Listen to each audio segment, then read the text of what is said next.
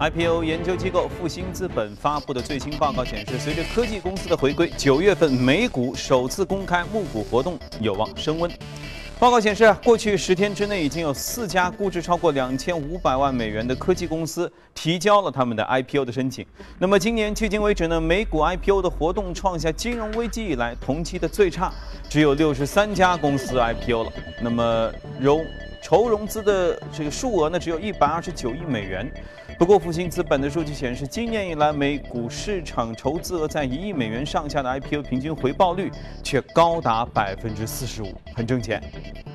受上周五美联储主席、副主席表态加息可能性增加的影响，周一美国银行股表现抢眼，标普五百指数银行股板块创下二零一五年十二月以来的新高。不过，美国一名知名的财经金融博客就指出了，三十年期和两年期国债收益率的利差继续下降。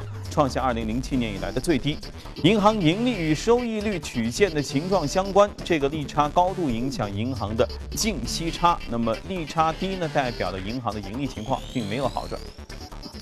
美联储去年十二月加息之后，投资者纷纷压住更高利率将会给金融业带来的更多利润，蜂拥买进了金融股。然而，仅仅一个月就出现了大规模的抛售。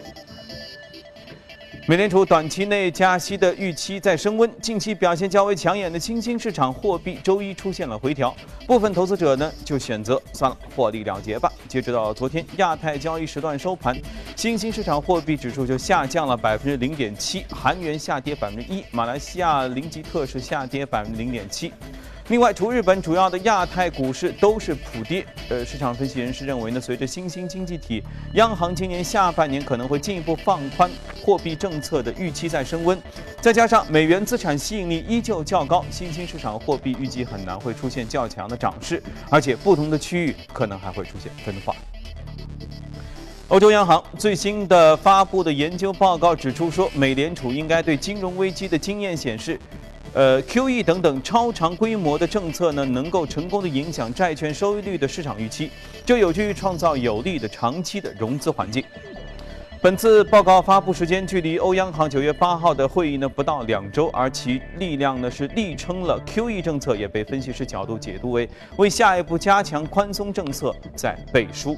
此前在上周全球央行行长会议上呢，欧央行官员就表示将会加大货币刺激的政策的力度。据《华尔街日报》的消息，由于担心银行开始对存款收费，德国储户正在把现金从银行拿出来，都放到家里床底下，从而呢推动家用保险箱销量的大增。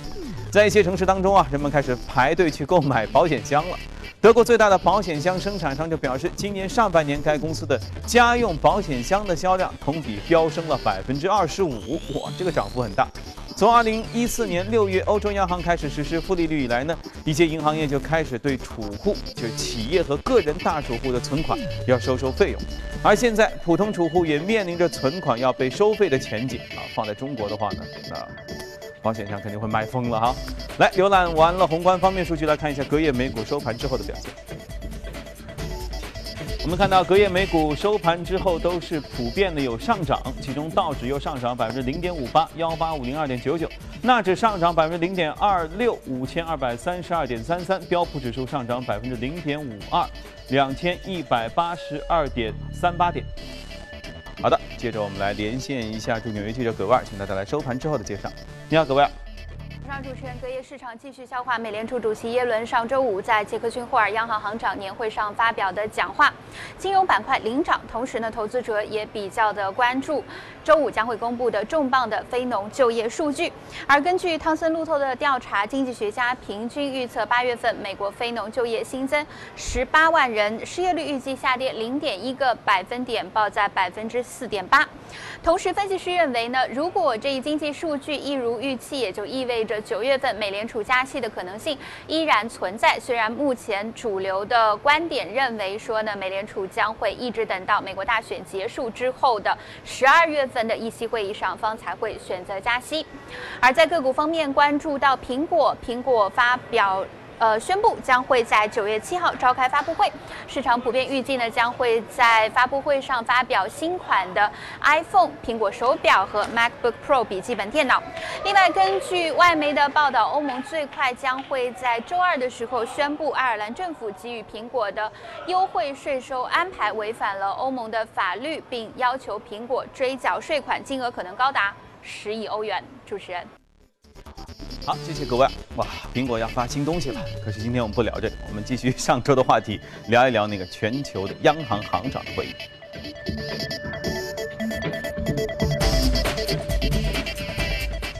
好，今天我们来到节目当中是钜派集团首席策略官许哥。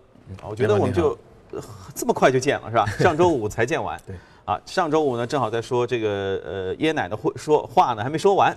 啊，本周呢就已经说完了。对。这个态度和我们之前。或者你们之前预料的一致吗？他的这个表现的口径，这算鹰派啊，算鸽派啊，还是不鹰不鸽，其实非常中立啊？差不多，就是说他还是对于经济展望是比较乐观的。嗯。但是呢，也没有给出一个确确切的这个升息时间。嗯。当然也给自己留下一个余地，因为我们知道，呃，本月最大的两个事情，除了那个杰克森号那个会议他的讲话，另外一个就是本周五的那个非农。就业数据，嗯，那如果周五的数据好的话，可以印证他之前对于本年升息两次的一个预期。如果不好的话，他可能会一次，或到十二月份或者明年再再搞。所以，美联储主席他一般这个口齿都有点不清。我们 格林斯潘到他那边，那我觉得也正常的，不可能给市场一个非常明确的，就没有想象空间。因为他是最后一道关口啊。对他把不住呢，后后面就就就就完蛋了。那其实呃，上周五的那个会议还是蛮重要的。当然，全全球的那个央行行长相当于放次假，就到那个地方开次会、聊聊天、谈谈理想啊。我先问一个我题外话，这个 Jackson Hole 这个这个会议为什么叫这个名字？我一直以为是这个人冠名的。不 是不是，它是是一个地方。呃，那边的话呢，以前呢有一个呃财长在那边呢，喜欢压力大的时候去钓钓鱼啊什么的，然后在那边思考的问题呢比较清晰。风景秀丽的小地方。所以后来大家都觉得，哎，那咱们就举行一个例会吧，在那边，呃，全球央行可以畅所欲言。然后谈谈未来的一个货币政策走向啊，吹吹风啊，等等等等，这这就形成了一个惯例。那么这一轮的话，其实，呃，市场之前是有预期的，就可能会出一些爆料的一个东西。但是事实上，我们周五，呃，从各大央行的一个总结性的层次来看，呃，并没有太大的东西。就未来的一段时间当中，可能会延续现在的一个宽松的货币，然后呢，再去进行一个更更大规模的购债。包括耶伦自己也讲，就如果说下一轮的危机再发生的时候，我们还会加大一个购债的一个规模，甚至调低一个通胀的一个目标啊。那么从次贷危机之后，大家可以看到全球经济其实是比较低迷的，到现在为止也还是一样。呃，次贷危机零八年之后到现在，全球央行降息降了六百六十七次，嚯！然后因为不断的印钞票嘛，所以全球央行的这个资产就暴涨。嗯，那么基本上涨了一倍，从零八年到现在已经涨了一倍了。所以整个全球现在的整个，呃，货币宽松的情况是非呃非非常宽松的一个一个情况，对。但是事实上大家可以看到，经济也没有是太大的一个一个起色，反而，呃，我个人认为可能未来一段时间当中，对于整个资本市场或者对于下一轮的经济危机可能会有一定的呃影响，因为本身。呃，全球的经济或者说全球资本市场，它有一个规律性的，比如说涨高了，然后回调一下，然后，但由于这种过度的宽松，那么让一些市场其实它没有回调。比如说美国股票，我们可可以看到美国的企业的盈利状况其实现在不是特别好，同比都出现了一些下滑，但美国的股票指数都出现了一个创了一个历史新高的一个，特别是八月份，八月份一般是传统的应该是有一个回调比较走弱的一个一个状态，但事实上我们看到美股三大股指同时创了一个。呃，非常高的一一个位置，这是一个，嗯，我个人觉得会有点风险，就好比一个人平时稍微有点小小感冒什么，这是一个很正常的事情。他如果平时都是身体非常好，一旦生一场病的话，那那可能就是会啊。所以之前市场一直是预期美国股票，根据它现在估值应该百分之十到二十的一个调整，但一直没有。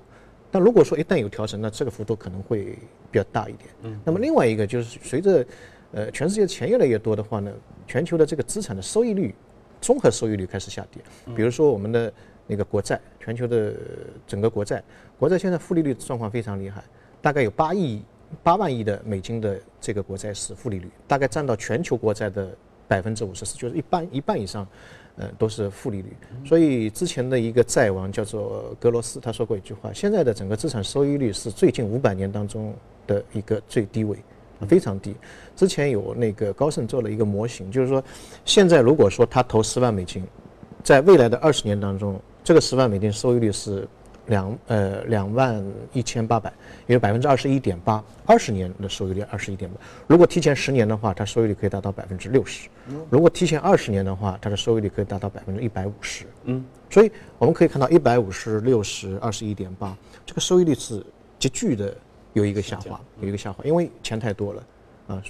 所以我们在中国经常听到一句话叫资产荒，就好的资产、高回报率的资产越来越少。对，而且未来这个是一个趋势，所以。呃，回过头来，我们讲了很多国际上面的形势，其实有很多人可能不感兴趣，因为太远了。呃，事实上还是看看这个到底怎么样能够赚钱，下半年应该怎么样布局。我觉得下半年第一个呢，就是从 呃资产选择上面来看，就是看一些能升息的，呃，未来这个利率往上调的。那这个这种这种这种东西呢，就是一枝独秀，其他人都在降息，你在升息，那么资产吸引力肯定会增加，它的这个呃升值的空间会比较大一点。比如说美元。我们现在一直讲美元升息，那么日元啊、欧元都在降息，是吧？所以这可以多关注一下。另外一个就是通胀、抗通胀的一些。现在全球发了那么多钱，但通胀没有起来，因为很多人都把这个现金拿在手上，包括刚才看到新闻当中，买保险箱就放在床底下。对，啊，但如果说经济一旦好起来，他会把这个钱花出去，这个时候就会造成一个通胀，啊，那这个时候就是你要去注意一下提前布局了，嗯，一些抗通胀的，比如说贵金属啊之类的。那么还有一个就是避险。我们刚才讲那么多钱撒出去，那么未来一段时间当中，如果市场有一个回调的话，呃，可能会有些风险事件出现。那么哪一些是避险的？比如说美金，比如说今年上半年表现非常好的，到现在涨了百分之十五点三一的日元，啊，这是避险的一类的物质。所以我个人认为，一个是升息的，一个是抗通胀的，一个是避险的，这三类资产在未来一段时间当中。呃，无论是你在海外配置也好，还是在国内的自己的资产的一个配置也好，都是应该值得注意的。但日元不是他们也在宽松吗？接下来还会继继续宽松啊？对，呃，它宽松对于日元的货币是一个利空，但是呢，现在很多人借着日元到美国去换成美元去投投资，当海外的市场风险起来的时候，他要还到日本过去，因为他不愿意去做做做股票了。所以这个时候时点，大家可以看到。每当海外市场风险起来的时候，很多人会把美金换成日元去还他的贷款，这个时候造成市场当中日元会升值，供不应求，大家都要换嘛，换成日元，所以很奇怪的一个现象。当全球市场风险非常大的时候，日元会升值。啊，好吧，我还得需要一些时间来消化这个事情。反正总的来说，就告诉大家，这事儿挺复杂的。呃，如果一时半会儿没弄清楚呢，注意每天来收看我们这个时段的节目，看多了，说不定你也就明白了。好，来，我们聊一下隔夜美股的表现，关注一下异动美股榜。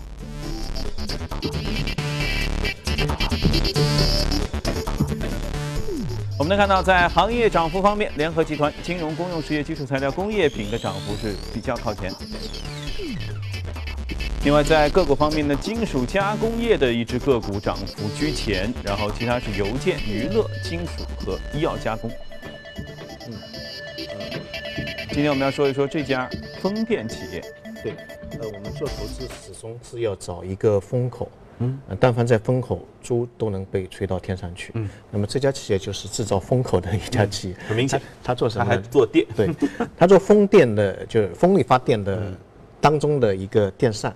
就那个叶子，嗯嗯。嗯嗯，非非常细小的一块一块东西，嗯，它全球是最大的一个风电的那个叶子的一个制造商，嗯，七月二十二号上市，十一美金 IPO，现在是二十美金，也就是持续不断的在股票是非常新非常新的次新股，嗯，涨得非常厉害，嗯，呃，原因在于什么地方？我个人觉得在选股的时候，第一个我们选风口的东西肯定是很重要的，嗯，比如说赛道，呃，现在的风能就是用风发电的，这这个肯定是未来的一个趋势，因为。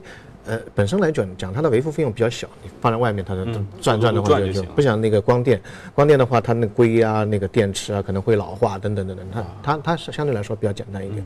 第二个呢，在这个行业当中，这个赛道选对之后，就找细分的。嗯，细分的当中呢，它有一个比较突出的一个科技能力的，它是全球做风电就做电就那个叶子的一个一个最好的一企业，它的那个叶子的质量可以。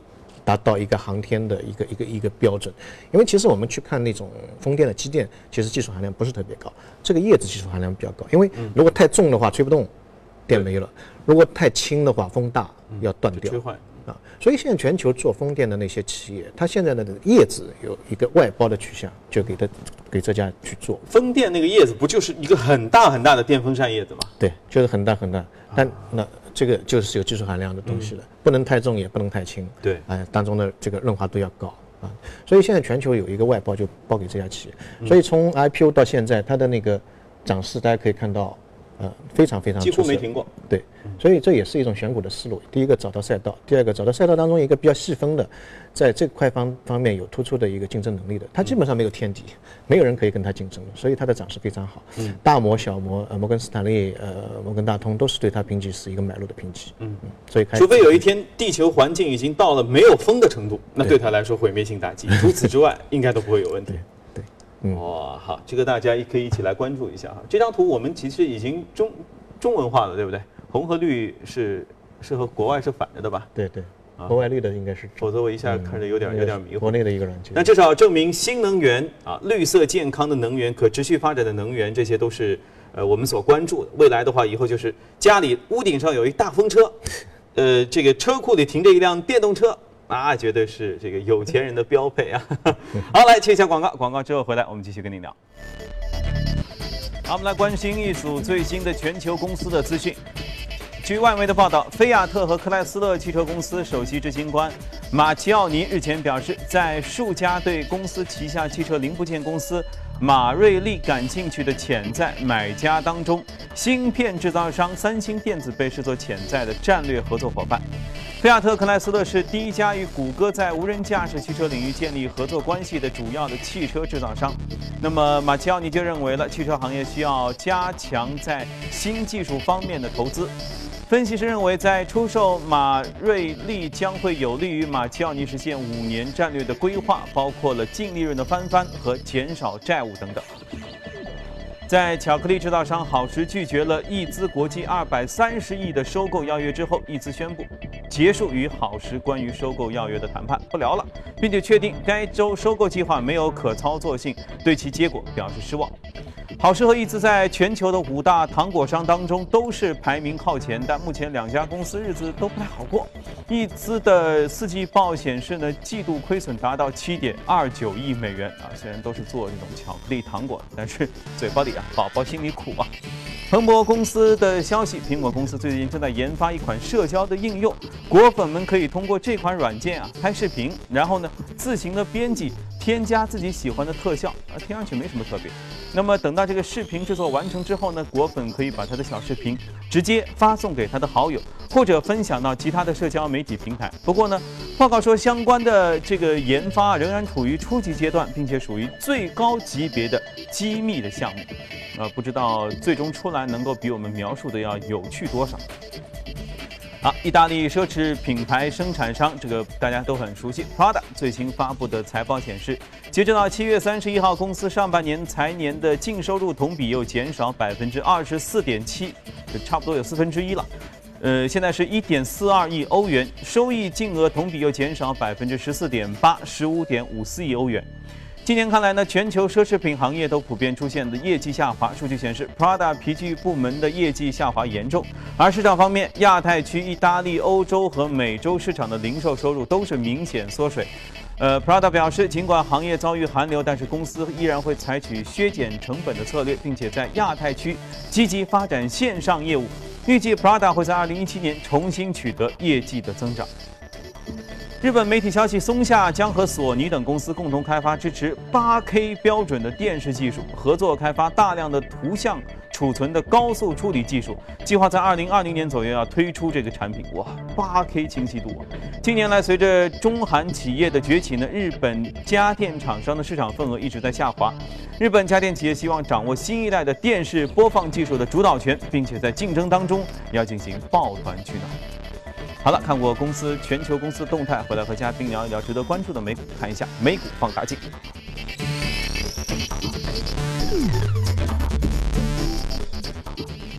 今天要看到是一个是亚马逊啊，我们非常熟悉。今天要说一套无人机业务，另外有时间说一下基建，马斯特。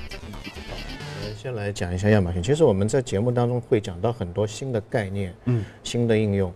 但我个人认为，这种新的概念真正在生活当中起到作用的是，它会应该在普通的这个生活当中突然间被广泛的应用。比如说，我们最近一段时间看到，呃，那个淘宝啊推出一个就是 VR 的一个。嗯，可以买，对购物的话，它可以通过那个 VR 来看。特别像买衣服的话，会比较好，因为现在网络上有很多吐槽嘛。看看那个店主穿的像范冰冰，自己穿像中国大妈。对啊，如果有 VR 的话，它就可以解决这个问题啊。就买家秀和卖家秀，那完全就是两个两两码事情了啊。那么其实我们在讲到今天的亚马逊，也是想讲这么一个概念。嗯。呃，亚马逊在二零一三年十一月份的时候推出一个就是无人机送货。嗯。嗯，那么。当时的市场关注度也是非常大，但是呢，最后还是没有推出。那一个呢，可能技术性的一个一个问题；第二个呢，其实美国在它一个安全性对航空的法规当中也有也有一些规定，比如说他认为这个飞机无人机的这个飞飞行的那个距离啊，一定要在驾驶员就下面那个操作员的视这个视线范围之内。如果超过这个视线是这个是违法的，这违法的，所以就就就就就当掉了。那么。去年年底的时候，亚马逊推出第二第二代的那个无人机。嗯。那么最近的话又传出消息，就是亚马逊跟英国，啊，他们签了一个协议，在英国开始推出无人机的一个送货的一个服务。那么这种东西，呃，现在已经开始慢慢慢慢，大家可以看到无人机的这一块开始走入了生活。最近一段时间，其实国外对于无人驾驶这个概念的炒作是比较大的。包括我上次礼拜五来做节目的时候，我听到您也播播报了一个，就在新加坡。有一个无人驾驶的出租车啊，呃，在荷兰有一个无人驾驶的巴士车，包括我们明年呃在北京可能有一个无人驾驶的地铁啊，这这都会推出来。所以最近本来就无人驾驶。应该有人，还没有还没有达到无人。那么其实这这种投资链当中，我个人认为一开始可能会是从这个送物开始，因为里面没人的话，呃，安全性对安全性会高一点，然后再到真正的是无人。所以一开始可能这一块就是无人的那个，当然它现在也有一些问题，比如说这个呃无人机在天上飞，突然间一个老鹰看到，哎，以为是什么好吃的，就把它拿掉了，这个是吧？那如果说碰到电线啊什么都会有问题，但是它现在开始逐渐真的是开始进入了生活，所以这一块的。呃，我个人认为投资的这个前景已经开始进行大规模的一个商业化了，所以提可以提前进行一些布局的嗯考虑。